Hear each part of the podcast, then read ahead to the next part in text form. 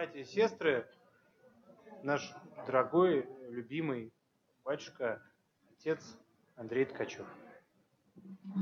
Отче, здравствуйте еще раз. Мы с вами уже сегодня виделись. Я как раз э, э, нашей дорогой аудитории рассказывал о теме сегодняшней э, встречи и мероприятия большого, которое проводил Всемирно Русский Народный Собор в зале церковных соборов в храме Христа Спасителя.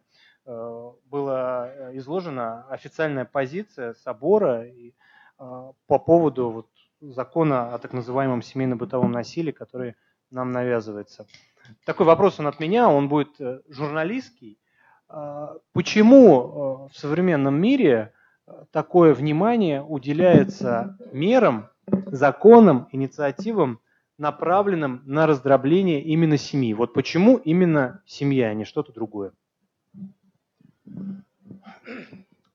Ну, смотрите, э,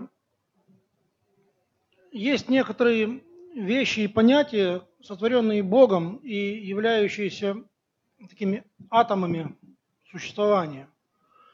К ним относятся монархия, семья, личность и церковь. Это то, что имеет свое основание ну, в Божьих замыслах, в райском бытии там, и прочее, прочее. Вот. И э, с монархиями, в общем-то, расправились. Дальше церковь и семья. То есть нужно уничтожить семью и церковь. И то, и то как бы делается, происходит, как бы оно с большей, меньшей степенью эффективности. Вот. Ну и одновременно еще бьется по личности, как бы нужно ее раздробить, размыть, э, сделать ее манипулируемой полностью, как бы забыть, чтобы, забыть, чтобы человек забыл о своей какой-то э, трансцендентности, такой, извиняюсь за грубое слово, чтобы он вообще перестал чувствовать свою ин иномирность. Вот почему, например, любая собака задирает хвост, задирает лапу э, значит, в любом месте, как бы не стыдится. Вот почему любая, там, скажем, любая животина, скажем, отправляет свои надобности, вот корова, кто жил там, скажем, в селах там, или бывал там в деревнях, или конь, почему один только человек, например, стыдясь себя, скрывается под укрытие для того, чтобы отправить свои естественные надобности. Откуда во всей животине нет стыда отправления надобностей? В человеке есть. Да потому что он не от мира сего. Если бы он был от мира сего, он бы как кошка с собакой. Там. Говорит, хорошо быть кошкой, хорошо собакой. Но человек как бы не от мира сего, он другой. И он стыдится от того, что он почему-то здесь. Чего это я здесь, непонятно. Это стыдно для человека, потому что он как бы с неба упал, понимаете? И вот нужно уничтожить человека, нужно уничтожить семью, уничтожить церковь, уничтожить монархии, они уже уничтожены. Собственно, там эти испанские, британские, там бельгийские, там и все прочие там, монархии, как бы это, конечно, такие уже остаточные, такие, ну, такие, ну, кариесные такие зубы, короче, такие. уже там орех не разгрызешь. Вот поэтому семья, собственно, это бастион, такой серьезный бастион, в котором дается все необходимое человеку, поэтому против семьи будут воевать. Но вы понимаете, что мы, это такое самое известное стихотворение Кушнера, или Кушнера, Кушнера, да? Поэта Кушнера, да? Как он говорит, время кожа, а не платье. Это, это он страшно обижается, что... Нет, не он обижается, другие обижаются что именно это только у него и знают. Он говорит, да пусть хоть это знают. Так он пишет, что время кожа, а не платье, тяжела его печать. Словно с пальцев отпечатки с нас его черты и складки, присмотревшись, можно снять. То есть на нас лежит печать нашего времени. И то, что мы говорим, -то, а я считаю, например, там, что вот нужно вот так вот, это не ты считаешь залезла чужая мысль. Это просто некая общая мысль, которая витает в воздухе, которые пьют с коктейлями, вдыхают выхлопными газами через рекламу. Что такое реклама? Это проповедь. Реклама – это же не реклама, это проповедь. Это проповедь образа жизни. Вы это не знали? Реклама продает счастье. И покупает человек счастье под видом. Это все вместе все. Иначе не продашь. Иначе будет стыдно. А под счастье не стыдно. Так вот, мир нам долдонит свои ценности уже очень давно. И то, что люди считают своими мыслями, это не их мысли. С молоком, с соком, с кока-колой. Ты просто повторяешь чужие слова. И вот мы повторяем чужие слова. В, два, в начале 20 века общая фраза была борьба человека труда, пролетария, человека, там, у которого в руках там монтировка, там, значит, там разодой ключ, там кайло какой-нибудь, там отбойный молоток, борьба вот этого человека, рабочего человека, против капитала. Это была общая фраза. На этой общей фразе построилась вся история. Полустолетия. Там до этого была борьба против церкви, там, после этого там сейчас борьба гендерная, там, значит, женские права, там, семья, там, проливали насилие, ах ты, ах ты, подишь, ты знаешь, что ж ты говоришь, что там насилие всякое. Это некие общие тренды, которые забрасываются в пустые головы. И когда люди говорят, мы не можем позволить, чтобы в 21 веке там, кто-то там психологически насиловал свою жену. Насилие заключается только в одном, как бы, значит, купи мне сапоги. На. Ты изнасиловал мою психику, все, значит, значит, ты преступник, значит, такой. У тебя 8 пар сапог. Я хочу еще вот эти бежевые, под бежевую, там, значит, там, э, шубку, например, да? Я хочу. То есть свои хотелки, бродилки, мечталки, пыхтелки, значит, такое мы ставим вместо всех законов. Поэтому слушайте, главное в этом всем, что у людей современных нет своих мыслей. Общественное, как одного американского конгрессмена спросили, говорит, слушайте, вот общественное сознание, оно вообще не согласно, там, скажем, с войной в Ираке, например, да? Он говорит, слушайте, заткнитесь. Общественное сознание – это сознание пятилетнего ребенка. Две недели телепередач, оно поменяется. То есть те, кто командует нами, это конченые циники, которые считают, что вы думать не умеете, вы будете слушать то, что вам скажет реклама. Она рекламирует некий стиль жизни, стиль бытия. Это еще пока что еще у нас.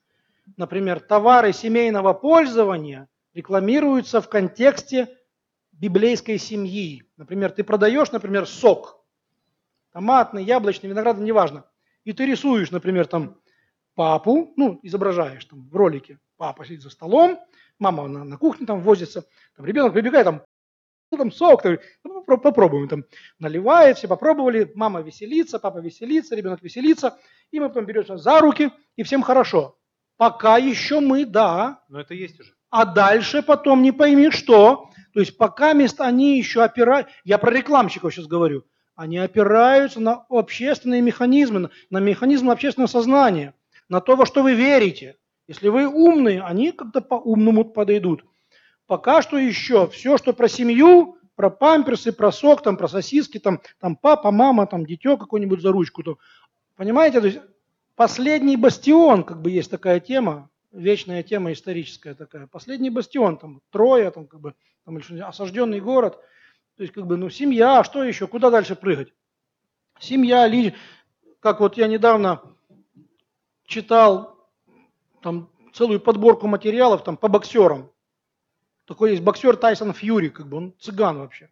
Цыган, цыган, не знаю, как правильно сказать. Он побил Кличко, этого самого Володю. Значит, и говорит, слушайте, 50 лет назад, когда я, когда я только родился, там, или еще не рождался, еще родители мои там были молодые, вы бы сказали людям, что гомосексуализм как бы, и аборты будут узаконены. Вам бы в морду плюнули. А сегодня нам осталось говорит, узаконить только наркоманию и педофилию. И ад будет здесь. Это боксер говорит. Это не депутат Госдумы. Это не какой-нибудь там депутат там какого-то федерального собрания. Боксер, цыган к тому же. Все предки его там на конях ездили, как бы обманули людей на ярмарке. А у него проснулась совесть, как бы он взял там, выдал такой текст, понимаете? А наши не боксеры, как бы не цыгане, как бы, типа образованные, типа там всякие такие, они чисто работают на врага. Просто дьяволу копыта целуют. В мировой закулисе как бы это все. А что нужно уничтожить? Тебя как личность, твою семью, церковь, ну и все, собственно. Как я уже сказал, монархия уже уничтожена. Поэтому это последние такие точки опоры, как бы такие, значит, а на, на что еще опираться? Больше не на что, как бы. Вот поэтому об этом идет речь, как бы, и мы должны, по крайней мере, знаете что, может быть, нам дано просто сказать, что белое это белое, черное это черное. Больше, может быть, даже ничего не говорить не нужно. Не нужно там собирать там демонстрации всякие такие, там типа алю-лю, алю-лю-лю. Такие, ну, это черное. Говорит, как это черное? Ну, черное. А это белое. Ну, это же не белое. Белое. А король голый. Вот и все. Как бы. То есть сказать, что король голый, может быть, это последнее, что нам осталось. То есть поэтому человек призывается современный к внутреннему самоопределению. Отсюда простая мораль. Если вы внутренне определились, что вы за Бога, а не за дьявола, вам ничего не остается в воскресенье быть в церкви, каждое воскресенье, собственно. 52 раза в год. То есть минимум, который нужно быть в церкви, это 52 раза в год. Столько воскресений есть в году. Ну, добавьте сюда свой день рождения, там день ангела, значит, там Пасху, Рождество, там Богоявление, там введение, там Успение. Ну и получится, может быть, там 70 дней в году. Но нужно быть эти 70 дней в году в церкви. А иначе это все болтовня. Без молитвы ничего не будет. Вот я, собственно, для этого и пришел, чтобы это сказать. Потому что поговорить там, и, конечно, хорошо. Я люблю поговорить. Только мне это хлеба не давайте, я, я люблю поговорить. Но знаете что? Говорить-то говорить, как бы, сколько можно говорить? Если в воскресенье вас в храме не будет, значит, церковь, как тело Господне, будет страдать вашим отсутствием в ней. То есть, как бы вырвите кусок тела у Иисуса. Это вот эта дырка кровавая, это ваше отсутствие. И кто этого не почувствовал, тот вообще не понимает, вообще, зачем собрались. Отец Андрей, я пользуюсь положением еще хочу один вопрос задать э, в развитии того, что вы говорили про мысли.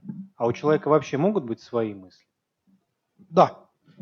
Я раньше думал, что человек это просто коммутатор, как бы такая телефонная станция, которая принимает бесовские мысли, принимает божественные мысли.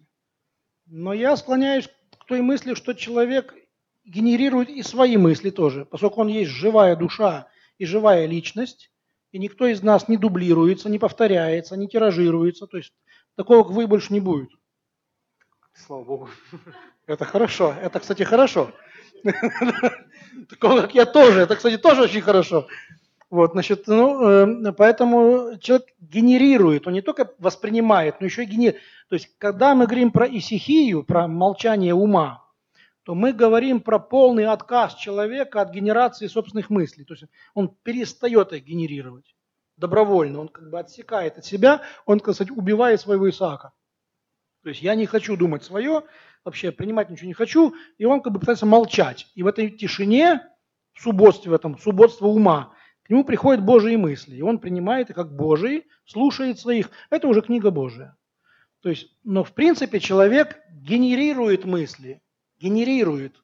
И у некоторых людей мысль горит как керосинка, у некоторых людей мысль горит как, скажем там, дровяной очаг, у некоторых как топка паровоза, а у некоторых людей мысль работает как ядерный реактор. Скажем, какой-нибудь там Алехин, который закрытыми глазами играл на 32 досках. Это человек, у которого мысль работает как бы ну, как, как реактор ядерный, или какой-нибудь там Феофан Затворник, там, или там Алексей Федорович Лосев. То есть такие масштабные люди, как бы у них очень личностно, личностно закрашенное отношение к жизни. Мы это проверяем по себе всегда. Если два человека делают одно и то же, у них получается не одно и то же. Потому что печать личности лежит на всяком труде. Если два близнеца рисуют одними же красками на одном и том же холсте одну и ту же корову, получат две коровы, потому что потому разные коровы. Хотя корова одна, и краски одинаковые. Как бы. И близнецы вроде бы, у них кровь одна, у них вообще все одно. А получится разное, потому что люди не могут шаблонно действовать. Люди творят свое. В этом есть одна из страшных загадок нашей жизни. То есть ты никогда не сможешь скопировать Поэтому, говорит, не бойтесь копировать. Допустим, если ты играешь Рахманинова, ты сыграешь его по-своему. Ты не сыграешь Рахманинова, ты сыграешь своего Рахманинова. Если ты читаешь, там, почему есть там есть много книг, там, там «Мой Пушкин», например, у Цветаевой там «Мой Пушкин», там кто-то еще «Мой Пушкин», «Мой Пушкин», «Мой Пушкин». Да что это такое? Растаскали Пушкина по карманам. А он у всех свой. Потому что это мой Пушкин, это, это мой Пушкин. Там, вот кому-то вот это вот у Пушкина нравится, кому-то вот это. То есть это вообще великая вещь. То есть человек имеет свои мысли. Если бы он их не имел, если бы он был просто, как бы сказать, коммутатор, как бы, значит, и пропускник, такая телефонная станция такая, алло, барышня такой, там, пустить, не пустить, как бы, да? Значит, я думаю, что это было, умалило бы наше достоинство. Потому что Господь, например, небо назвал небом сам, землю назвал землей сам, день и ночь назвал днем и ночью сам, а вот уже животных и растения дал право назвать человеку. А раз человек мог дать имена, значит, он имел возможность умом проникать в их сущность и давать им разные имена в зависимости от сущности. Вот бы не назвал одним и тем же словом как бы вот это и вот это. Он бы сказал, что это бутылка, это стакан, это разные вещи. Он для разных функций. Это хранит, это для непосредственно питья. То есть и он называл там это там бегемот, там, скажем, там это дракон, там это значит там ласточка, там. То есть Бог дал ему возможность употребить свой ум на активное действие. Человек может это. Если человек этого не делает, он согрешает. То есть что такое поэты, например? Поэт это пророки, это новые Адамы, которые весь мир называют по-новому. Они заново именуют мир. Они говорят, там вот там человек трамвая проехал там по, значит, по, по стальным ручьям рельс. Это что такое? Это, это, это, это называние мира по-новому, потому что в раю не было ни рельс, там, ни трамваев. Но появился поэт, и он сказал, там, вот два ручья застывшего металла, а ним пробежал, по ним пробежал значит, червячок, трамвайчик. То есть он дал мир, миру имя. Теперь, раз у него есть имя, он будет жить. Понимаете? То есть человек должен думать и он имеет творческие возможности. Иначе он был бы просто пешка, какая-то пешка вообще на, на большой доске, не понимающая доски. То есть человек это пешка, понимающая доску. Это пешка, которая может абстрагироваться от, своего места на, на, на поле, как бы подняться вверх и посмотреть на всю конфигурацию. А, я вот здесь, да, хорошо, я здесь стою, хорошо. Все. А куда, куда мною пойдут, я не знаю. Можно и пожертвую сейчас. Это не в моей власти. Но я вижу доску. Я вижу черных, белых, там я вижу, где мои, где чужие. То есть человек может видеть все. Он не все может делать. Как журналист говорю, э, в первую очередь сейчас основной такой клин информационный направлен на женщину. Почему в современном мире идет борьба именно за женщину и за женский? И в контексте разрушения или сохранения семьи, и в контексте многого другого. Тут есть какая-то вот особая такая духовная тайна? Или просто смысл в том, что сначала как бы победили мужика, а потом уже пошли дальше? Нет, как раз сначала мужика не победили. Сначала победили женщину. Собственно, история мира так происходила. То есть сначала нужно подойти к слабому звену. То есть если бы в раю по мере разговора змея с женой, безымянный тогда еще, имя Хава, Ева. Адам дал ей как пророк только после зачатия, э, после познания как жены, через э, брачные отношения, и э, когда она уже понесла в чреве, он понял, что от нее родится все, все остальное, что вот сейчас живет, и мы с вами тоже. И там будет и Мессия, который спасет нас. То есть он говорит, ты жизнь, как бы, ты даешь жизнь. И он говорит, да, Хава, Ева это жизнь. А так она была, она согрешила как безымянная. И эта безымянная должна была, когда там змей там ползал, она же никого не боялась. Ничего не угрожало человеку. Ни рогатый бык там, понимаешь, там не там какой-нибудь там крокодил зубастый, значит, крокодил дил-дил плывет, там никто не пугался никого. Греха не было, ничего не страшно. И змей, когда подполз к ней там, заговорил, она же не боялась. Он заговорил, говорит, надо было, говорит, Адам, Адам, Адам, иди сюда, здесь же змея разговаривает. Что нужно женщине, когда под, под, подползает искушение? Позвать мужа. Это вот Христос на колодце Самарянки. Самарянка сидит, Господь пришел, там, говорит, дай мне пить. Она говорит, ты еврей вроде там, а я самарянка, там мы не прикасаемся друг к другу, там, а ты просишь меня пить. Говорит, знала бы ты, кто я такой, там и так далее. Она не понимала ничего, что он ей говорил. Он говорит, слушай, он говорит, приведи мне мужа. Это самая простая вещь, которую нужно знать женщине. Когда ты говоришь, там, понимаешь, вот вечная, вечная жизнь, там, вечная жизнь, что такое вечная жизнь? Там, вечная вода, а, вечная вода, да, я буду, не буду стирать, не буду там бегать сюда с, с горшками, там, значит, черпать. Там. Не понимает ничего. Говорит, ладно, слушай, приди мне мужа. Это голос Господа, который должен был быть в раю. Говорит, мужа приведи мне. То есть сначала нужно уничтожить женщину. Потом она сама все уничтожит. Уничтоженная внутри себя женщина сама все уничтожит. То есть кто, кого любит Бог, кому дает хорошую жену. Это явный признак того, что Бог назначил тебе свои пути, и у него есть мысль о тебе. То есть ты не в разряде как бы грязи, которая смывается водой, ты имеешь будущность. Тебе нужна хорошая жена, да, чтобы ты делал то, что нужно, потому что иначе как бы пропадет все, что ты можешь. Все остальные получают все, что остается. Женщина благоразумная построит дом своими руками, безумная сама его разорит. Об этом пишется в Соломоне, в притчах, там, об этом полбиблии пишет. И поэтому для дьяволу нужно, нужно разрушать самый хрупкий сосуд, который вместе с тем вместилище будущей жизни. То есть развратите женщину, вы получите непонятное потомство. Вот наши братья-арабы, например, вам скажут открытым текстом, что если кого растлили до брака, если то вышел замуж не девственница, то великого воина она не родит. Правы они или не правы? Правы. Мы не правы, они правы в этом вопросе. Поэтому дьяволу нужно женщину развратить, она потом всех развратит. Помните историю про Иосифа и эту богатую женщину, жену Патифара? Как, как я возвращаю вас, вы, вы, вы поймите, что мы, когда говорим, как бы мы относимся постоянно, ссылаемся на священную Библию, и я, пользуясь случаем, должен вам сказать, дорогие христиане и не христиане, там, и случайно пришедшие сюда, там, просто братья и сестры, что надо Библию читать. С трудом, там, кое-как, еле-еле, по утрам по полстранички, там, вечером перед сном по полстранички, там, с подчеркиваниями, там, с выписываниями, с вопросами, с непонятным, но нужно читать, потому что наш народ не знает Божьего Слова. Народ, который крещен, но Божьего Слова не знает, будущего не имеет мы должны заниматься изучением Божьего Слова. Потому что я все, что говорю, оттуда говорю. Если вы это не понимаете, откуда оно взято, как бы, то вы, что он там несет, как бы, это все Господь сказал в разных местах.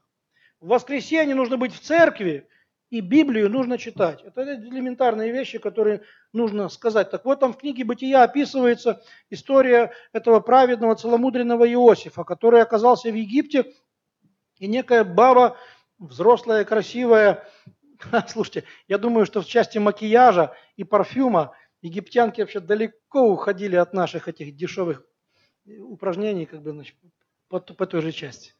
Я думаю, что они могли так намазаться, и так накраситься, и так намаститься, и так, понимаешь, там вымочиться в ваннах со всяким там, с кобыльем молоком, а потом с мускусным там маслом, а потом чем...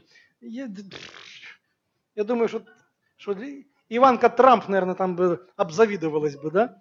И вот такая богатая, она, понимаешь, цепляет молодого щенка, 19-18-летнего красавчика. Говорит, спи со мной, спи со мной. Она хозяйка, он раб. Говорит, спи со мной.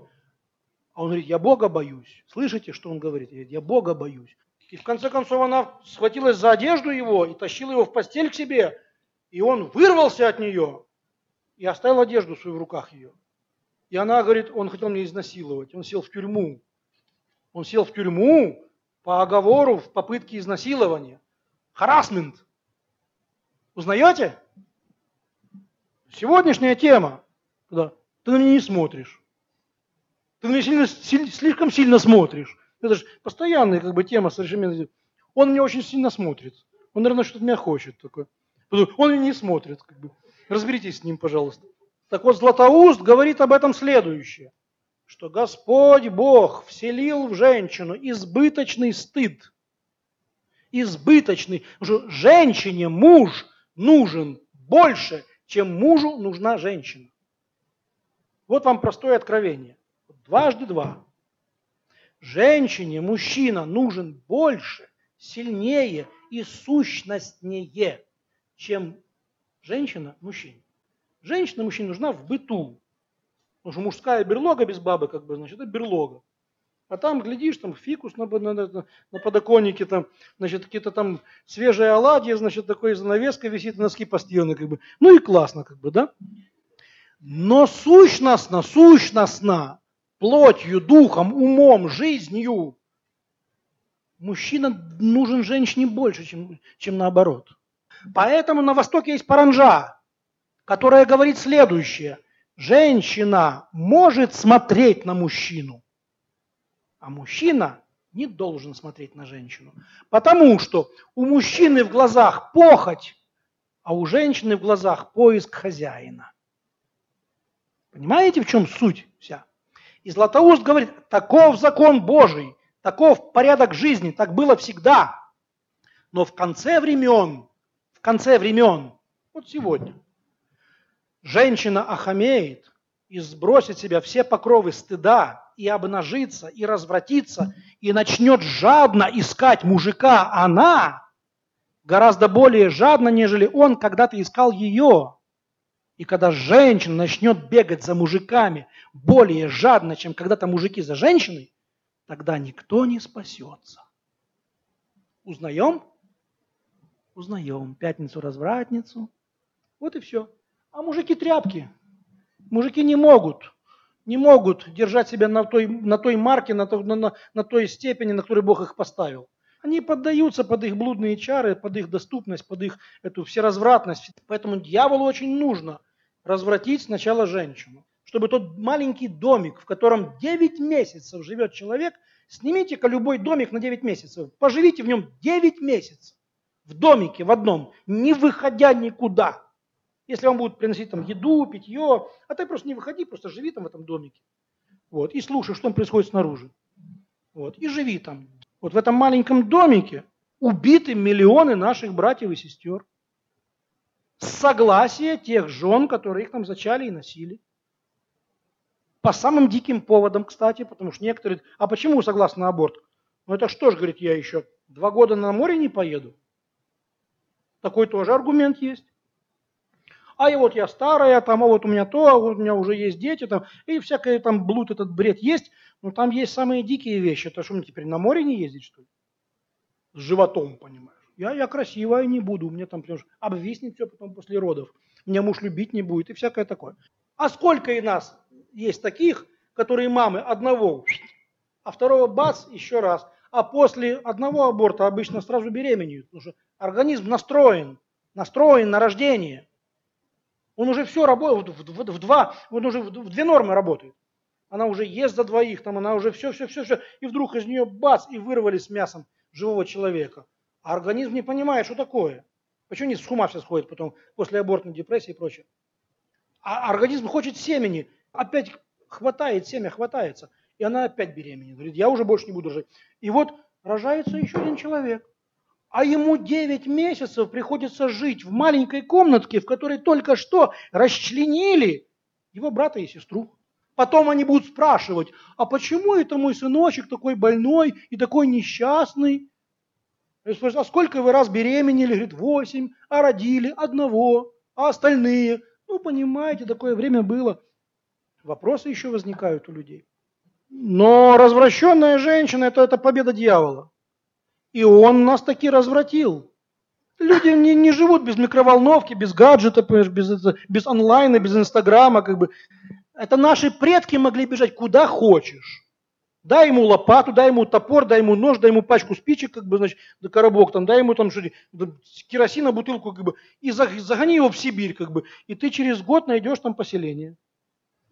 Там будет огородик разбитый, какая-то козя будет блеять там подоенная, там какой-то будет домик, там значит, из, из трубы будет дым идти. Нашего сегодняшнего человека загони в Сибирь. Дай ему хоть не знаю что. Главное, телефон не давай ему.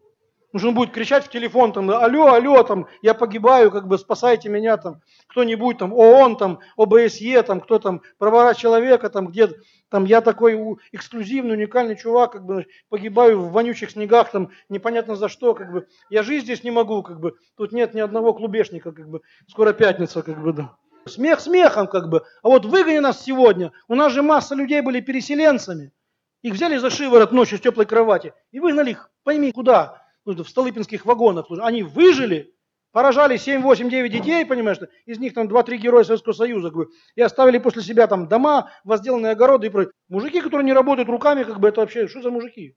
Ладно, там хоть свет подкрутить, там, и, и то уже рука работает. Как бы. Вообще-то нужно работать руками, на самом деле, мужикам. И молиться Богу. Если мужик молится Богу и работает руками, как бы, за такого мужика можно выйти замуж женщине. То есть все сломалось, понимаете, все сломалось. Мы сейчас вообще кричим на, на пепелище. Здесь такой канал шокирующее видео такое, знаете, там такого не показывают, то, что нас ждет, если мы не покаемся. Бог призвал нас к завету, к общению, к работе с собой. Как с евреями, почитайте Библию. Бог им сказал, я тебя беру себе, как пояс на чресло. То есть будешь ко мне близкий, как пояс на теле человека и я тебе сам буду наказывать. Я тебе все дам, что нужно, только ты делай то, что я сказал. Враги придут, врагов я сам накажу, но сам тебя накажу тоже за твое. Значит, вот эта парадигма отношений с Богом, как бы она полностью касается русского народа. Русский народ порвал свое отношение с Богом. В массе своей порвал.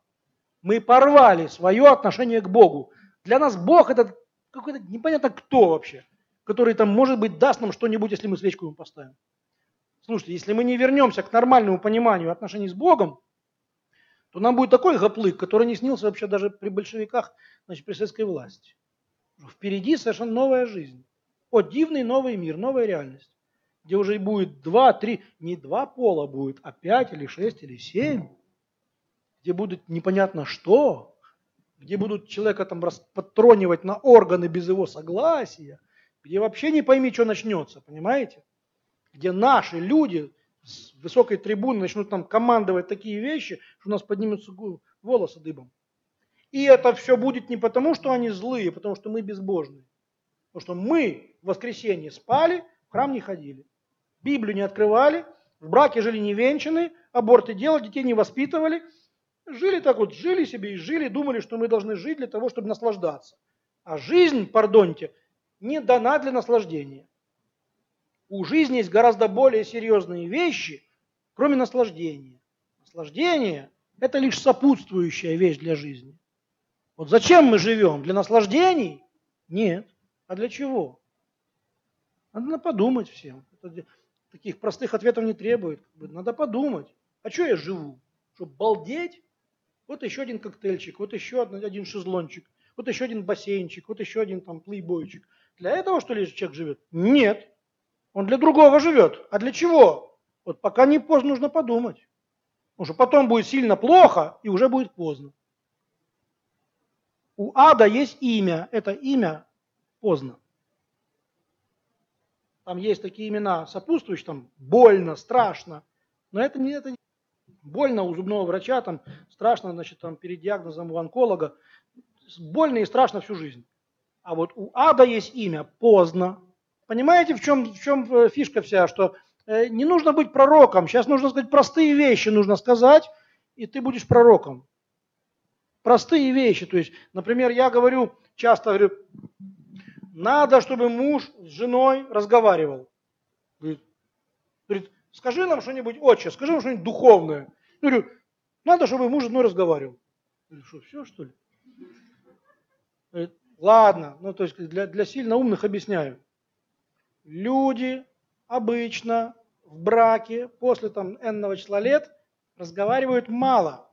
Особенно если работают в разные смены. Я раньше ухожу, она еще там, когда придешь, не знаю еще, да, я ушел.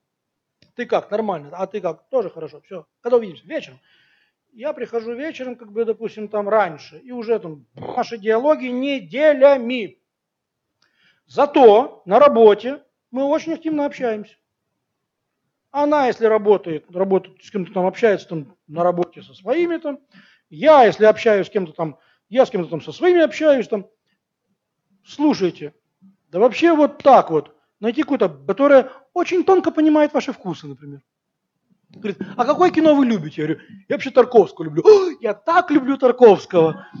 И мы, допустим, с ней там, пойдем, пойдем на кофе, там, пойдем по, по пообедаем в перерыве. И потом получится, что я с ней, например, с этой какой-нибудь там, значит, мадам Грицацуевой на работе разговариваю, скажем, по полтора часа в день, а с женой семь фраз в неделю. А люди, оказывается, спят с теми, с кем разговаривают. Люди не спят с теми, с кем не разговаривают. Только насильники овладевают жертвой без разговоров. Да и то хотят поговорить еще. Судя по американским фильмам. Они там разговаривают, что объясняют свою позицию свою, там, ты понимаешь, там, мой отец меня бил в детстве, значит, и так далее. Ну, там, ну, ну, сами знаете. То есть обычно люди спят с тем, с кем разговаривают. Сначала ты разговариваешь, потом почему-то спишь. Че ради, как бы, да? А вот так получается. Поэтому я возвращаюсь к своему простому тезису. Надо, чтобы муж с женой разговаривал. А, вот в этом смысле мы поняли, да, хорошо. Понимаете? То есть нужно объяснить простую вещь. То есть ты говоришь простую вещь. Если ты замужняя женщина с мужем ни о чем не разговариваешь, то он с кем-то будет спать. Сначала будет разговаривать с кем-то, а потом будет с кем-то спать. И все. Это дважды два, это элементарная вещь. Если ты, взрослый мужик, не разговариваешь с своей женой, ни о чем.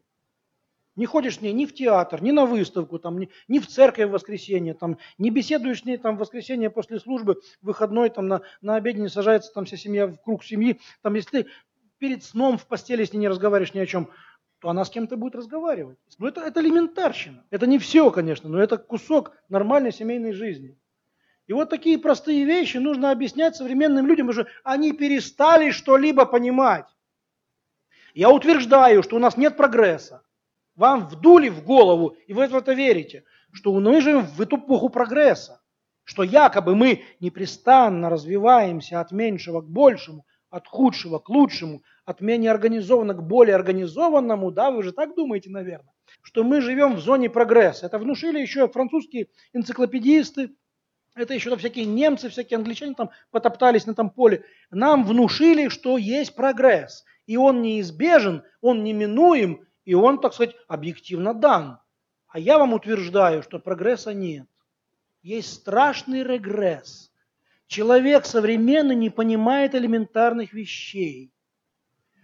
Если, например, вам нарисовать, я помню в пятом классе, когда нам на, на уроках древнего мира показали там иллюстрацию э, примитивного ткацкого станка эпохи там какого-то там кайнозоя, там, не знаю, я думаю, слушай, какой же он примитивный, это сложнейший аппарат вообще.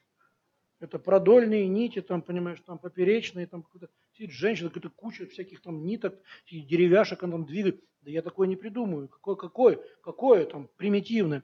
Мы себе вбили в голову, что все, кто были у нас примитивные. Почему? Что у них не было телефонов, поэтому они примитивные. А вы видели, какие красивые вещи рисовали древние люди, не имевшие письменности, на стенах своих пещер? Какие красивые росписи оставили после себя древние люди. Ни одного мата там не написано. Ни одной там голой бабы не нарисовано в пошлом варианте. А там нарисованы бегущие быки или сцены охоты или что-то еще. Но я сейчас езжу на электричке, например, там по той или иной ветке. Я смотрю, что сегодня наши цивилизованные, так сказать, прогрессивные молодые люди там рисуют на, на стенах наших бетонных заборов. Меня возникает серьезный вопрос вообще, кто из нас примитивный, те или мы? Кто более примитивен? Кто более матерь истории ценен? Нету прогресса. Забудьте про это. У нас есть разрыв между техническим опережением и этическим запозданием. Между этикой и техникой существует разрыв. Это порвет нас в конце концов, порвет до конца, если мы это не залечим. То есть техника убежала вперед, а человек, пользующийся техникой, ушел назад. Он не понимает ни семьи, ни ответственности за чадородие, ни страха перед небом, ни уважения к земле. Он не бережет хлеба, который ест. Он не ценит того, чем пользуется. Он просто стал животным, диким, бешеным животным. И у него в руках серьезная техника. Разрыв между этикой и техникой порвет нас до конца, если мы его не залечим. Но залечит его только молитва. Когда человек покается, осознает то, что у него есть, скажет Богу, слава тебе, потом возьмет в руки все то, чем он пользуется, и начнет пользоваться страхом Божьим. Вот только отсюда у нас будет спасение цивилизации. Потому что цивилизация погибнет. Она погибнет от разрыва этики и техники. Когда этика будет идти вниз, а техника вверх. То есть обезьяна с гранатой, конечно, страшнее, чем обезьяна без ничего. То есть как бы и преступник, э, который крадет там ведро картошки, например, менее опасен, чем преступник, который технологично крадет у всего народа пенсию. То есть технологичное воровство, технологичные преступления, технологичные беззакония, эти все генные упражнения над человеком, эти все экстракорпоральные зачатия, эти все суррогатные материнства, это что такое?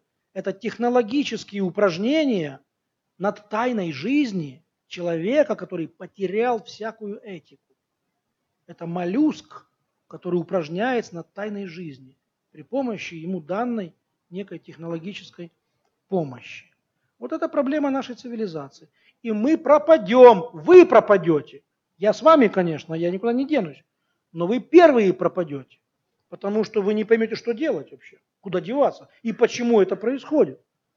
А происходит потому, что люди забыли Господа. То есть помни Бога твоего всегда. И нужно вернуться к Богу именно вот в это технологичное время, когда особенно возник дефицит этичности, когда возник дефицит страха Господня, когда возник дефицит ответственности, уже безответственный кочегар – это значит, это всего лишь сгоревшая казарма. Но безответственный, э, скажем там, рабочий на пульте ядерной станции – это новый Чернобыль. Понимаете? Что наша техника нас и погубит. Что отсутствие этики при умножившейся технике, оно же убьет нас. Вот когда были очередные катастрофы с самолетами, у нас там по телевизору прозвучало, что а некого брать в пилоты. Люди не знают математики, не знают инженерных наук. Вот проблема нашей жизни. А кто дает нам этику, извиняюсь, как не, как не страх Божий? Вот, собственно, и все. Здесь касается и мужчин, и женщин, и детей, и стариков, и всех остальных. Можно прям по кластерам разбить их. Там. Старикам нужно одно слово сказать. Детям другое, там, мужикам третье, женщинам четвертое. Отец Андрей, есть вопрос? Пожалуйста. Здравствуйте, отец Андрей. Меня зовут Юлия. А, хочу такую вещь спросить. Вот сейчас вы очень сильную дали объяснение, почему рождаются больные дети. Про аборты, про то, что человек будет жить 9 месяцев в этой страшной комнате, и любая мать э, с больным ребенком, она мучится, ищет ответ, но не знает. Она по крупицам, может быть, потом она едет в какие-то святые земли, разговаривает э, с какими-то людьми. В общем, она ищет, это не общедоступная знания. Мы настолько далеко действительно ушли, что мы не знаем таких вещей э, серьезных. И если бы э, такие вещи звучали каждый день вместо ток-шоу по самым большим э, крупным телеканалам, самым рейтинговым, я думаю, э, желающих э, блудить, делать аборты уменьшилось очень бы сильно. Вот у нас же ведь есть верующий президент, есть, возможно, люди в правительстве верующие. Почему у нас нет широкой трибуны для таких проповедей, как ваша. Почему наши все каналы православные, они там на 20-23 кнопке, а на первой, второй, третьей кнопке у нас ток-шоу, жесткая социалка и новости. Ну, если вопрос в этом, как бы в последней, это я прореагирую, если вы не против, на, на то, что вы сказали. Да, конечно, мы выгребаем как бы из этого. Это дедушка Ленин, как бы у нас э, великий революционер, первый в истории мира, э, так сказать, сделал все эти вещи, как бы легализовал аборты там и всякое такое. Кстати, вся Европа рукоплескала, все были очень довольны, что мы дерзнули, а они не могли дерзнуть. Они тоже хотели, но их сдерживал общественный страх, там всякое такое. Там, а что мама скажет, как бы. А наши порвали все связи, как бы и дерзнули. Вот. Я вот, например, думаю, что нам дедушку нужно похоронить, конечно. Говорит, дедушка умер, а дело живет. Лучше было бы наоборот. Один священник говорил, говорит, когда в России начались перемены, говорит, не поверю, пока Ленина не похоронят. Не поверю, не верю. Похороните, потом, потом будем разговаривать. То есть мы были пионерами во всех безбожных вещах. И, конечно, все эти безбожные вещи, запущенные на поток, э, на государственной машиной, они изнасиловали души и тела э, четырех-пяти поколений. Поэтому многие попали в эту молотилку, как бы ничего не ведая. Ну что теперь? Нам оставлено покаяние. Нам оставлено покаяние и добрые дела и прочее, прочее. Нам, нам много оставлено. Мы можем теперь выбираться из этого всего при активной сознательной христианской позиции. А кроме а вот то, что вы спросили, почему мы не на первых этих самых, во-первых, христианам не полезно быть первыми. К сожалению, история показывает нам, что когда христиане становятся первыми, у них тоже вырастают как бы амбиции, у них все пять пальчиков становятся указательными. Поэтому церкви не полезно быть на первом месте. Церковь должна быть на своем месте. Какое ее место? Это душа, душа организма. Душа же не снаружи, она же внутри. И она внутри мотивирует человека, потому что церкви нужно быть везде, но скрыто. Она должна действовать и в медицине, и в образовании, и в армии, и в тюрьме, и в детском садике, и в спорте, и во всех законодательных там актах. Там, то есть мы должны быть везде, но нигде не наглеть, нигде не выпячиваться, нигде специально не вылазить. Мы должны мотивировать всех на покаяние и на благотворение, не педалируя как бы свое «я». Вот. Э, ну и кроме того, у нас есть сейчас огромное количество засланных казачков, которые работают непонятно на кого. То есть у нас есть православный президент, там, значит, там богомольный, там, не знаю, там, э, по крайней мере, у нас есть премьер-министр, то богомольная жена, это мы точно знаем. То есть жена премьер-министра – это богомольный человек. Там, Дмитрий Анатольевич, я не знаю, молится он, не молится, как бы, Господь ему судья, как бы, мы не знаем этого. Но у нас есть масса людей, которые вообще непонятно кто. То есть так получилось, что у нас народ это одно, власть это совершенно другое. Во всех странах есть такой разрыв. Во всех странах власть это одно, народ это другое. Народ говорит, а мы вот за это, а власть говорит, ну нельзя. Помните, как Полунин говорил в своей известной миниатюре? Написано, говорит, источник власти народ. Говорит, не я. Ну мы же, мы же можем. Ай-яй-яй. И мы все, и все. Я вам вот что скажу. Власть и народ связаны, если не прямыми этими лифтами электоральных всяких этих безобразий, этих всех, ну, якобы там, демократических электоральных безобразий. Власть и народ связаны пуповиной, кровью, одной плотью, одним воздухом. И наша власть будет совершенно другой, если наш народ будет совершенно другой. Не спешите менять власть и предъявлять ей большие требования. Нам нужно самим поменяться. Нужно, чтобы все крещенные люди каждое воскресенье своей жизни были в храме Божьем. Чтобы все браки были повенчаны, чтобы никто не делал абортов, чтобы все помогали друг другу, чтобы все знали Библию святую, читали ее с вниманием, со слезами, чтобы все были один за одного, как кулачки, как пальчики в кулачке. И если мы начнем этот нижний процесс воскрешения русского народа, власть никуда не денется, она поменяется, потому что они же от этой же земли. У них тут же мамы свои, дедушки, бабушки, их могилы, их родственники. Конечно, им там башляют из-за рубежа кому-то, кого-то перекупают какие-то неправительственные организации, кого-то там напрямую цепляют крючками, значит, там разведслужбы, там это все есть тоже. Но все равно, если народ будет Божий, они тоже будут Божии. Но при безбожном народе любая власть будет издеваться над нами так как они издеваются иногда над нами сегодня. Может быть, сегодня меньше, чем вчера, или, или вчера меньше, чем позавчера, но издеваются же, просто издеваются. Дают понять тебе, что ты вошь. Что ты здесь стоишь? Я тут одна, вас здесь много, как вы понимаете? Это потому, что мы с вами такие.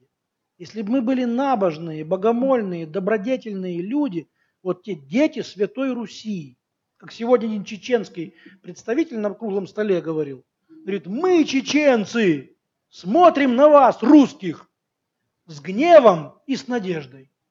Мы гневаемся на вас, потому что вы от великой святости упали в самую грязь. И мы смотрим на вас с надеждой, потому что вы, русские, должны быть сильными, мудрыми, праведными, святыми. А мы за вами везде пойдем. Ведь мы пойдем везде за вами. И на однажды на русском соборе Гайнудин, главный э, муфтий, Э, мусульман России говорит, идея Святой Руси всем мусульманам России очень нравится. Мы за Святую Русь. Только вы не за Святую Русь. Мы хотим, чтобы Русь была святой.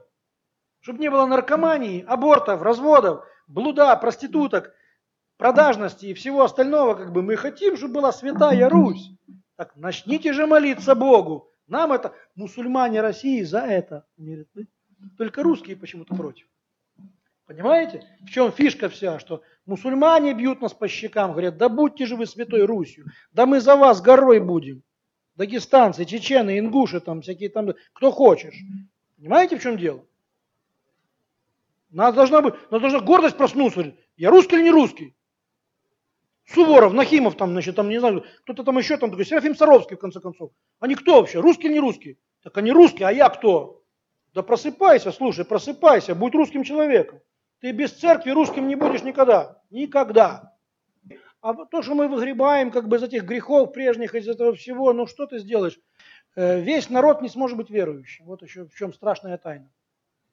Весь народ не сможет быть верующим. Был весь, так сказать, в дресс-коде. Все с крестиками, все в косоворотках, там, все в платочках, там, и все в воскресенье в храм. А вот верующий, неверующий всегда было сложнее. Вот, поэтому давайте это самое, возвращаться, возвращаться, иначе будет все против нас. И кавказцы, и небо, и земля, и запад, и восток, и продажные власти, если мы не будем с Господом. Это я уверен в этом сто процентов. А нам всем оставлено покаяние. И мне нужно каяться, и вам нужно каяться, и каждому из нас нужно сказать, Господи, прости меня, я ж сам знаю, что я такое. Помогай Бог. Еще вопросы если есть. Но они переваривают. Нужно переварить. Не, ну после того, конечно. Нужно пере... нужно... переварить нужно еще. Нужно бежать там что-то куда-то. Не, бежать, бежать не нужно. Бежать нужно в ближайшее воскресенье. Сегодня что, что с пятницы? Пятница, да. Послезавтра нужно утром бежать. Значит, будильник накрутить сегодня, как бы на полторы сутки вперед. Вот, и в пятницу уже надо будет, в воскресенье нужно будет бежать, да. да. Пожалуйста, вот, отец Андрей, есть вопрос. Краешку вопрос. А, вот э, на современное говорят, что интернет это территория дьявола, но вот я по себе чувствую, что иногда вот э, какие-то вопросы у меня духовно возникают. Вот зашла на веру и православие, а там ответ на вопрос короткий. То есть Господь и так общается уже с нами, даже. Да эти... не какая-то не территория дьявола, это как, как телефонный разговор, как, э, скажем, как телеграфное сообщение, там, как, как, письма, как письма, собственно, да, как, это не какая территория дьявола, какая территория дьявола. Это территория того, что мы, чем мы заполняем ее сами. Интернет, аллилуйя, слава Богу, создавшему интернет, как бы, потому что мы многие этим спасаемся. То есть есть люди там, живущие далеко, там, где церкви нет, там что-то вообще ничего нет, как бы, э, вот, допустим, это ж, допустим, знаете, как когда-то вот католики первые начали это, когда по радио транслировали службы. Вот есть же много стариков, которые из дома не выходят. У них воскресенье, там радио Ватикан, там настраивается человек. Я во Львове помню это все. Там старушки, католички такие, она старенькая, такая настраивает, так она себе служит мессу. Значит, ручки сложила себе и слушает мессу и молится себе такой. Ну вот радио как бы помогает человеку спасаться, как бы, да. Она молится, она, она как бы в церкви душой в церкви. Также и телевидение, также и в интернет, как бы здесь нет территории дьявола, здесь не нужно ригоризма. Это неизбежные шаги, э, так сказать, развития технологий, которые нужно нам использовать как бы в свою, э, ну, в свою сторону. И все. Нет, это, бояться этого это глупо. Надо пользоваться этим. Да многие то, только этим и живут. Поедьте там в Австралию, куда-нибудь там, в Германию, там, в Швецию, там, не знаю, в Италию. Да там наши просто, они же там еще там, ладно, в церковь они сходят там раз в воскресенье, а что он с работы пришел, он там лазит, там, значит, какие-то там лекции, какие-то там беседы, там онлайн-трансляции, вебинары какие-то, они живут этим, они, им, знаете, как это нужно, как бы, если бы не интернет, они бы там выли волками бы там. Это очень хорошая вещь. Так я думаю, что Господь нам... То есть умножаются проблемы, даются лекарства против проблемы. Я думаю, что интернет в своем православном контенте – это ответ э, Господа, как бы лекарство Господа на умножившуюся эту разбросанность. У нас же за рубежом живет э, многомиллионная паства русских людей. У нас действительно вот в Западной Европе, Америке, Австралии, Латинской Америке, ну, пожалуй, и все. Ну, может быть, Средней Азии еще, да, у нас же живет ну, я не знаю, сколько там миллионов, 10, 20, да, 10, 15, 20 миллионов людей там, слушай, это то есть 20 Эстонии, да?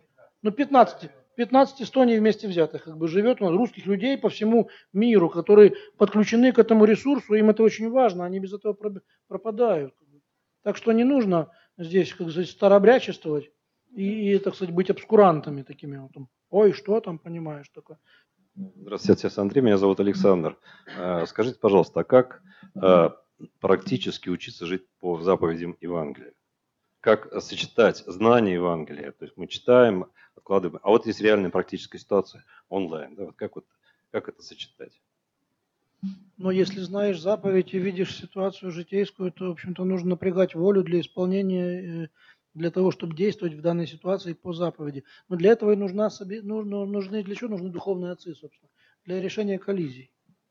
То есть, вот, вот, собственно, вот это духовничество, но оно сейчас очень редкое, а иногда как бы мы просто не способны руководствовать людьми, поэтому мы добровольно устраняемся от этого. Вот нужно, по крайней мере, общение с людьми. Вот прощать, например, долг человеку или не прощать. Вот вы даете в долг, например, да? Вот, и даете, например, на год. И прошло уже три года, а он все даже не чешется отдавать. И Евангелие говорит, просящему тебя дай, там, и так далее.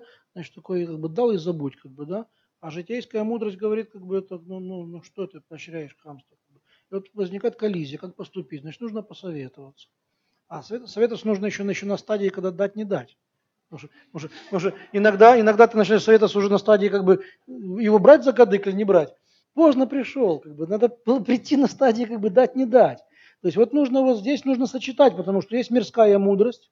Мирская мудрость говорит там, дали в морду, дай ответ. Или даже бей первый, например, да. И, ну, наш, на- наш президент говорит, если драка неизбежна, как бы, говорит, бей первым, как бы, ну, в принципе, он прав. Мирский он совершенно прав. Вот. Это логика государственного мужа. Могу ли я так поступать, например, там, вот, один на один, например, там, там же куча нюансов. Как бы. Ну, если, например, за моей спиной семья, и мне кто-то бьет морду, как бы, то я уже не, не за себя отвечаю. То есть, если я сейчас уйду в тень, как бы, они будут страдать за меня. Значит, я должен как бы э, выцарапывать глаза, значит, тому, кто меня ударил. То есть там есть масса нюансов. Как бы. То есть вот это, есть такая добродетель рассуждения. Вот при помощи рассуждения нам необходимо имплементировать евангельские заповеди в нашу, так сказать, жизнь. Э, И для этого нужно потрудиться, нужно совокупно потрудиться. То есть, например, вы мне говорите, а у меня вот было так, а я вам говорю, ну это было так. А вы говорите, «А- а вот друг, сделал так, вы сказали, а было вот так. То есть нам нужно накопить некий опыт жизни по Евангелию в нашей ситуации. Касательно денег, самый важный вопрос у нас это что? Это безопасность, деньги, блуд, гордость, отношения между ближними, там, включая в себя там, зависть, сплетни, осуждение, ссоры, примирение, обиды. Вот, вот, самые, вот, собственно, я назвал, мне кажется, самые, самые узловые вещи. То есть отношения с ближними, отношения с деньгами, отношения внутри семьи, плюс блуд, плюс, плюс что-то еще там, пожалуй, больше ничего не остается. Вот нужно вот по-евангельски жить вот в этом, в этом мире. Это довольно серьезная вещь. Даже священники называют идиотами своих собратьев, которые много молятся.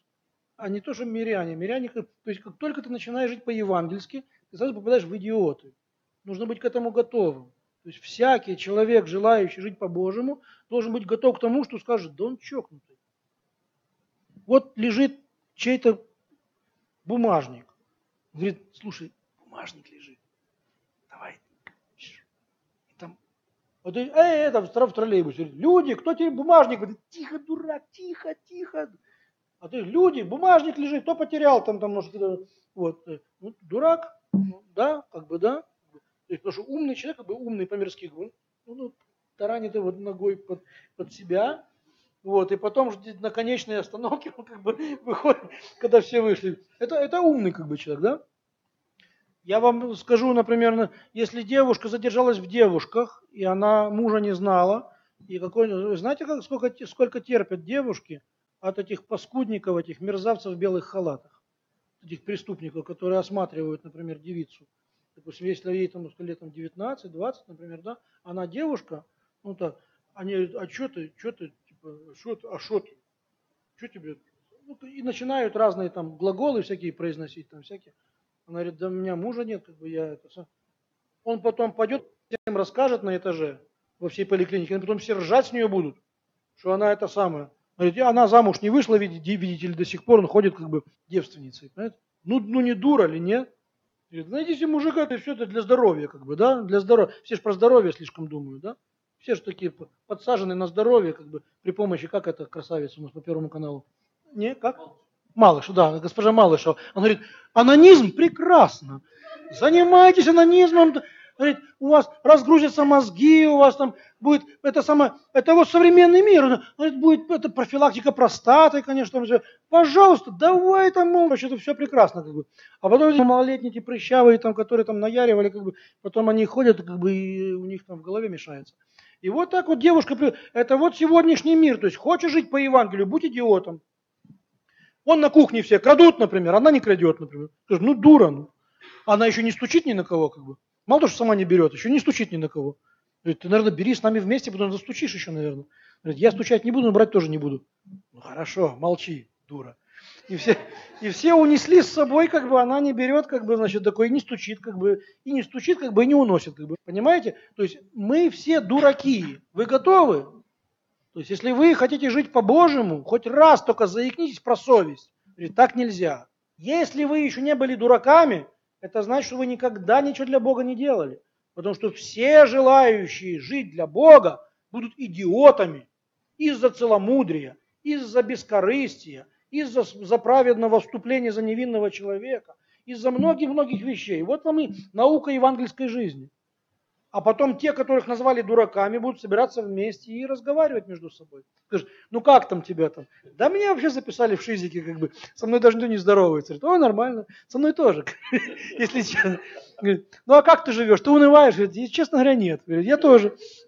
Говорит, а чем ты утешаешься? Говорит, да у меня как бы, жена меня понимает, как бы, вот в церкви мне хорошо, как бы, в общем-то, а что еще? Совесть моя спокойна.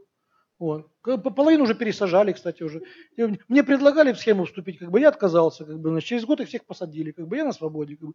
Типа я, я вижу работу заповедей. Заповеди работают. Понимаете? То есть это все вполне рабочие процессы, как бы, но нужно быть готовым быть дураком. Он патриарха собачий с утра до вечера. Да был бы он бесцветный, бледный, никакой, да какая бы сволочь к нему прикоснулась. Он прекрасный патриарх. Такой прекрасный, бесцветный, бледный никакой. Какой нам и нужен? Он там что-то такой раз там, либеральные ценности, бу -бу -бу О, что он сказал? Это ужасный патриарх вообще. А какие у него часы? Ну-ка, про часы. Давайте к часам вернемся, как бы, да. К пломбам, к часам, к носкам, к подошвам. Да, давайте вернемся к подноготной. Это потому, что человек говорит правильные вещи. Если бы он молчал, был бы прекрасный патриарх. Понимаете? Так и все мы. Так что будьте готовы быть дураками для родных, для сослуживцев, ну и для всей остальной шушеры. Ну а что, а куда деваться? Вот такая штука. Вот, вот так нам Бог дал, заповедал нам такое. Не только в Него веровать, но еще и за Него страдать. Так что не бойтесь, только любите Христа, а Христос вам все поможет. Это все. Христос вообще такой добрый, Он, он всегда помогает. Это проверено. Это проверено, сто процентов проверено. Говорит, Господи, я за тебя страдаю. Говорит, да я знаю, знаю. Да знаю. Что думаешь, я не знаю, что Я знаю. Так что с Богом. Ну что? Здесь Андрей, э, вопрос, да? Я плохо читаю жесты. Еще можно один вопрос задать? Заключительный один вопрос. Самое важное, надеюсь, он будет не самым дурацким. А вот девушка. А вот, отлично, девушка, вы меня спасли. Что спасибо? Идите сюда. Я уже поняла, что дурацкий. Здравствуйте, отец Андрей. У меня такой вопрос. Как нам всем тогда покаяться, если я прочитала в апостол в книге да, такую фразу, что до времени Бог закрыл уши некоторым, умы, умы, там, да. да, умы. Тогда получается, что вот я, например, ну, буду биться и, там, с кем-то, да, приводить своих родных, а у них умы закрыты. Тогда mm как вот а, хочется спасения там своим близким, да, в первую очередь своим коллегам, там, знакомым. Что нам тогда делать? Ну, вы знаете, что покаяние это дело личное. Колхоз дело добровольное.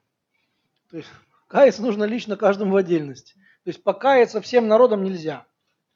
Покаяться всем коллективом нельзя. Всем городом, всей, всей семьей даже нельзя. Надо каяться лично. То есть вот именно покаяние личное человека, оно, собственно, здесь и требуется. Поэтому нам, конечно, хочется, чтобы вместе с нами обрели то, что обрели мы, еще наши, те, кто мы их любим, да, это самые любимые люди. Но мы здесь встречаемся с неким великим таким болезненным опытом. Оказывается, не все каются в одно и то же время. Не все приходят к Богу в одно и то же время, что и я. И многие не понимают тебя, и любовь твоя к ним сохраняется, а стенка непонимания некая вырастает. Потому что я уже, раньше я любил тебя, ты любил меня. Ну, вроде все. Но теперь я люблю Христа, а ты Христа не любишь, и Христос вырастает между нами, как разделительная стена. Христос сам сказал, что он есть меч. Он пришел, пришел рассекать некоторых. Это вот свекровь на невестку, там, там отца на дочь, там, мать на внука и так далее. То есть он рассекает нас. То есть ты с кем? Ты с ней, там, или с ним, там, или с Христом. То есть вот, вот он как меч приходит, понимаете? То есть здесь такая болезненная вещь такая есть. Поэтому не нужно ждать, что весь наш народ как в одном порыве, как на первомайской демонстрации, там, возьмет, вдруг выйдет на улицу и покается в своих грехах. Такого никогда не будет. Это против правил покаяния. Каяться может только отдельно взятая личность. Поэтому очень важно, чтобы человек один раскаялся во всех грехах своих, а другой человек еще пока не раскаялся, но уже начал свое движение, искать начал, там, читать что-то начал, там, в храм захаживать, там, спрашивать, разговаривать. Там. А третий скажет, да не хочу ничего я. Вы знаете, что самые лучшие ученики Христовы, это те, кто говорит, да не хочу я ничего. Вот в школу приходишь на первый урок, например, начинаешь вести урок. Вот самый наглый ученик, это будет твой самый лучший друг. Через полгода, конечно. Или через три месяца.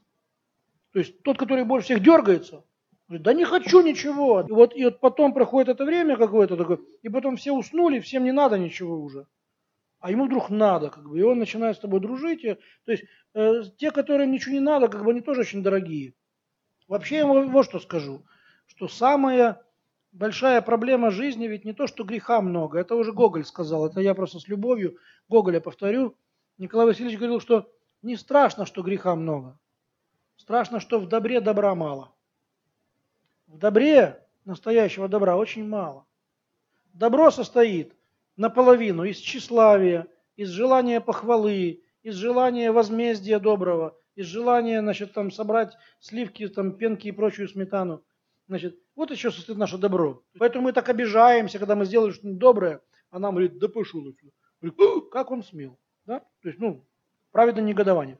И не то страшно, что есть много грешников. Да ладно, сегодняшние грешники будут потом великими праведниками. Вот поверьте, сегодняшние грешники, многие из них, процентов 5, 7, 8, 10 может быть даже, больше вряд ли.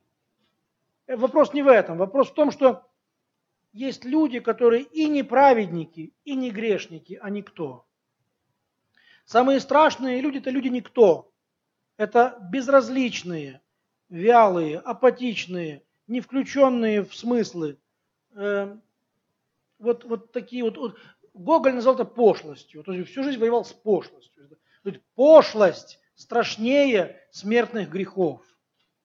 После смертного греха бывают часто слезы, покаяние и обращение. А пошлость имеет такую власть над человеком, что она может засосать его полностью и владеть им всю его жизнь. С теми слониками фарфоровыми на пианино, значит, с теми рюшечками, значит, с этими, значит, курицей в борще. С утра до вечера всю жизнь, как бы пошлость. Ничего вверх, ничего вниз. Самое страшное – это пошлость. Так считал Гоголь. Я это тоже разделяю, эту мысль. Мне кажется, что да, действительно, что, знаете, как у Данте, у Данте же там он сначала в ад вошел, да, а потом в чистилище, потом в рай, в сопровождении Вергилия, божественной комедии. И там перед воротами в ад, там, где написано было «оставь надежду всяк сюда входящий», там было поле никудышних.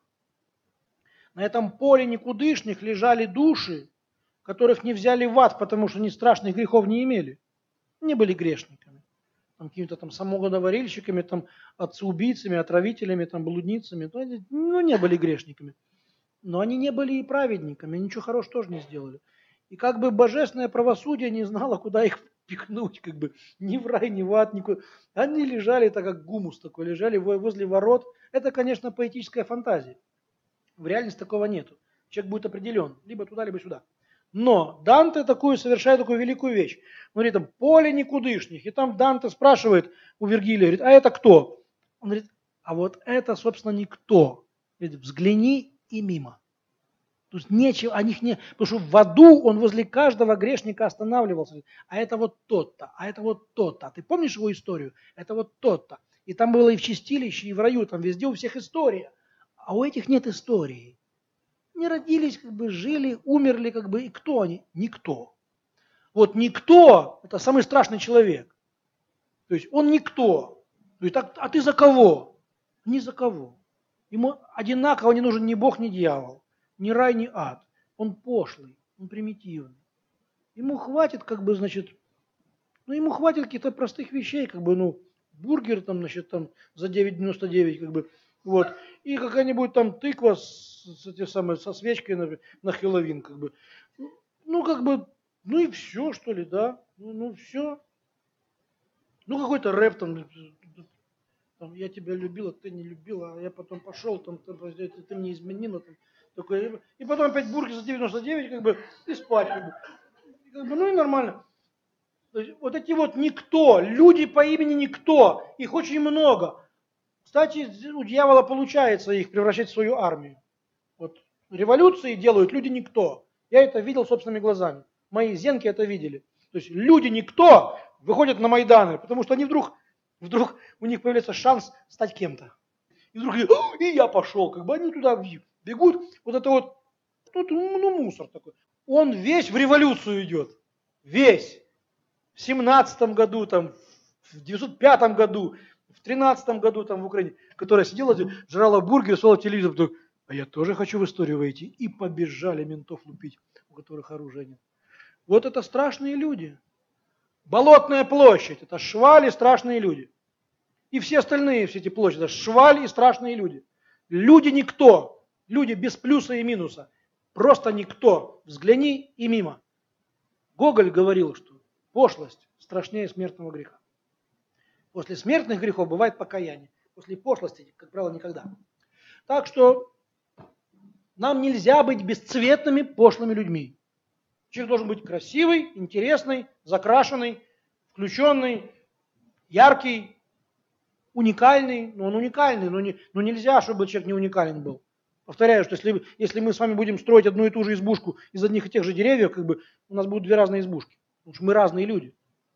Люди должны быть уникальными и интересными. И церковь за то, чтобы люди были интересными, не пошлыми, включенными, творческими, а телевизор против. Ну вот. Э, дорогие друзья, Вообще, с одной стороны, мы живем во время такое сложное, да, и непонятное, как всегда. Ну, любого, кого, кого не, не, не, вытащи из истории, он скажет, что я живу время непонятное и сложное там, и так далее. Но, в принципе, время наше очень творческое, очень интересное. Вы представьте себе, это торговый центр, да? Бизнес, бизнес-центр. В бизнес-центре в 21 веке ни свет, ни заря, уже в 9 часов вечера как бы, собрались люди как бы, с священником разговаривать. Говорит, зачем это им нужно? Это нужно. Когда это было? Лет 25 назад этого не было. Значит, это интересное время. То есть у нас есть какие-то вещи, которых не было раньше. Вот, например, вот с Библией, например. У нас были периоды в истории, когда все были верующие, но Библии не было, потому что очень был дорогой материал. На пергаменте много не напишешь. От руки писали до, до Гутенберга, пока Библия не стала дешевой. Это очень было дорого и Библии там, и все остальное имели только в руках только монастыри и князья. А люди были неграмотные, они были верующие, но неграмотные. Потом советская власть всех сделала грамотными. При советской власти все стали грамотными, но у всех забрали Библию. И только впервые во всей всероссийской истории возникла эпоха, период эпохи, когда одновременно все грамотные, и у всех может быть Библия. Таких эпох у нас никогда. И вот только впервые получилось так, что у нас есть и Библия, и грамотность. То есть сегодня нам нужно с Библией подружиться. Это нам очень нужно. Русские плохо ее знают, плохо, плохо ее читают, не привыкли просто. Если церковь ругают, значит она, во-первых, достойна того, потому что ее очищают руганью, ее скоблят, чистят хорошо. Но это еще значит, что она живая, потому что мертвых никто не ругает. А мертвых либо ничего, либо хорошо. Надо полюбить церковь в глубине ее, через литургию, через воскресное богослужение. Поэтому у нас есть очень много интересных вещей впереди. И нам Бог открывает двери, которые раньше были закрыты. Наступило время, когда именно образовался вакуум, духовная потребность, некий душевный голод, который никем не удовлетворяется, кроме как церковью и Христом, и благодатью, и пасторством. В магазине не купишь, в рекламе не рекламируют. Поэтому у нас хорошее время, чудесное время. Мы все можем в рай войти, все здесь сидящие, и все наши сродники, все наши ближние, все, кого мы любим, все можем в раю оказаться. Все. Все можем ада избежать и в раю оказаться.